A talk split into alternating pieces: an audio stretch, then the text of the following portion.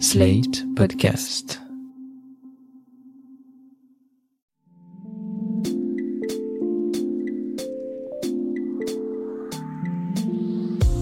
Salut et bienvenue dans cette tourne par rond, le podcast qui répond chaque semaine aux questions que vous vous posez. Quelles que soient vos interrogations dans votre rapport aux autres, au monde ou à vous-même, vous les partagez avec nous et Mardi Noir, psychologue et psychanalyste, tentera d'y répondre. Bonjour Mardi Noir. Salut Christophe. Cette semaine, la question d'un auditeur qui s'inquiète de son activité onirique. Il nous écrit Je fais des rêves vraiment dégueulasses et il se demande Est-ce que j'ai un problème? Alors, c'est vrai, un mardi noir, qu'il nous arrive parfois de rêver de choses particulièrement dérangeantes. Oui, ça arrive. Bah, D'ailleurs, vous avez peut-être déjà rêvé de larves qui sortent de votre peau ou de nourrissons éventrés, de coucher avec votre tante ou pourquoi pas avec votre père.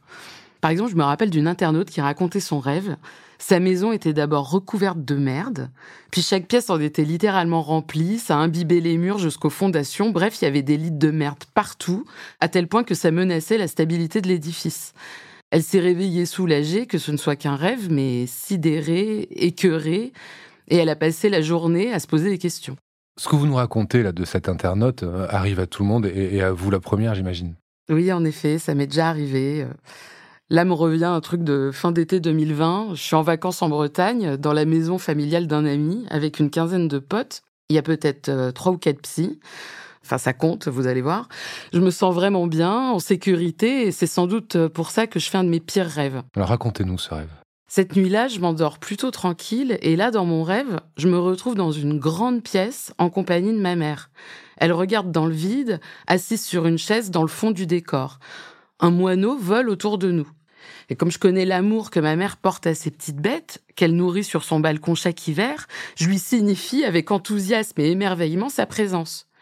Il se pose sur une table qui vient de faire son apparition, et là je dis Maman, regarde comme il est mignon.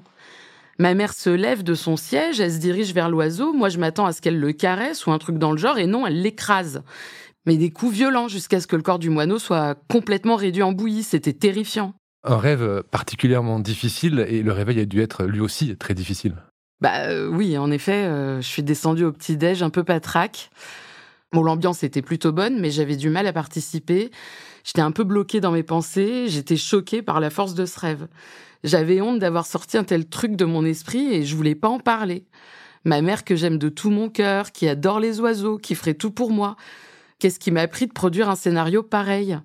Je croyais avoir réglé toute la colère et la tristesse qui se rapportent à notre lien mère-fille, et voilà qu'un rêve de haine pure émerge dans ce contexte serein. Vous avez dit qu'il y avait quelques psys ce matin-là au petit déjeuner. Est-ce que vous leur avez raconté ce rêve? Bah oui, ils ont insisté. bon, et à l'oral, c'est vrai que le rêve sonne déjà beaucoup moins fort que dans ma tête. En fait, les images mises en mots ont pris peu à peu du sens, et verbaliser a permis d'adoucir ce spectacle plutôt trash. Puis ça a été l'occasion de parler un peu de ma mère, de notre rapport fusionnel, de nos mois cousus, serrés l'un à l'autre, de ma difficulté à envisager sa mort et donc ma perte, bref de ma terreur de cette séparation inévitable, le moineau comme l'envers de nos mois, et déjà ça va mieux. Et pour préciser aux auditeurs et auditrices, quand vous dites le moineau comme l'envers de nos mois, nos mois c'est NOS plus loin, MOI, nos mois, nos mois à nous. Exactement, le moi de ma mère et de moi. Et si vous avez rêvé de ça, ce n'est pas par hasard, ça veut dire quelque chose. Très tôt dans l'histoire de la psychanalyse, le rêve a pris une place capitale. Oui, déjà, euh, revenons à l'étymologie de rêver, ça renvoie à l'errance et au vagabondage.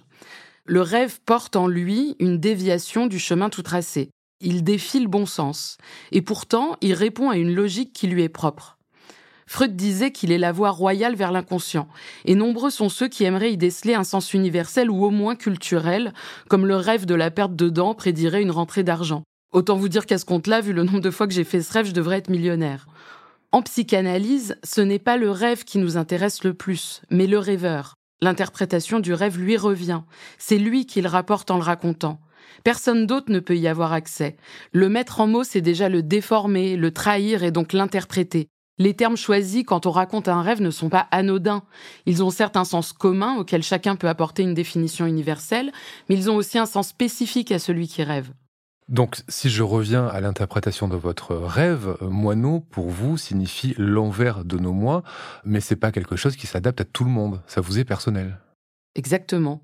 C'est-à-dire que d'un point de vue euh, universel, on pourrait dire que le moineau symbolise la fragilité et l'agilité par sa taille et sa vivacité. On est à peu près tous d'accord sur ça, mais cette interprétation reste commune. Il faut voir en fait ce que le moineau symbolise pour la personne qui rêve. Donc comme je vous le disais, pour moi, moineau était l'envers de nos moi, N-O-S, M-O-I, nos moi. Mais pour un autre, cela pourrait avoir un rapport avec les oiseaux qu'il entend tous les jours depuis sa chambre, de laquelle il ne sort jamais, y vivant une existence de moine. Une autre personne pourrait se souvenir qu'elle nourrissait des petits oiseaux en cachette quand elle était enfant, ce qui déplaisait fortement à ses parents, et quand ils l'interrogeaient, elle répliquait toujours Moi Non. Ok, donc on peut tout de suite jeter les dictionnaires d'interprétation de rêves qui contiennent des définitions universelles. Oui, enfin, vous les jetez ou vous les donnez. Enfin, mais vous ne vous les utilisez pas pour interpréter vos rêves. Parce que ces scènes rêvées, aussi immondes soient-elles par moments, ont toute une définition que nous pouvons leur donner. Nous. Les rêves revêtent un caractère étranger et mystérieux, mais en les parlant, en les reliant à une narration qui nous est propre, ils deviennent intimes et familiers. Moins dégoûtants donc, peut-être même réconfortants. Cela suppose déjà de les rapporter à voix haute et de nous amuser des mots qui nous échappent, apprendre à entendre ce qui sort de notre bouche et s'autoriser à faire des liens. C'est un entraînement. En effet, ça n'a rien d'évident. Il faut bien comprendre que le rêve maquille et censure pour que nous puissions continuer de dormir. C'est l'absurdité du rêve qui rend son contenu supportable. Dans le cas du rêve du moineau écrasé, on peut alors concevoir que si celui-ci s'était déroulé de manière plus transparente, c'est moi qui aurais été réduite en charpie. Et à ce moment-là, vous seriez peut-être réveillé, du coup. Probablement.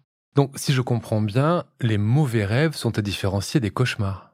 Oui, Contrairement au rêve, le cauchemar n'est pas gardien du sommeil.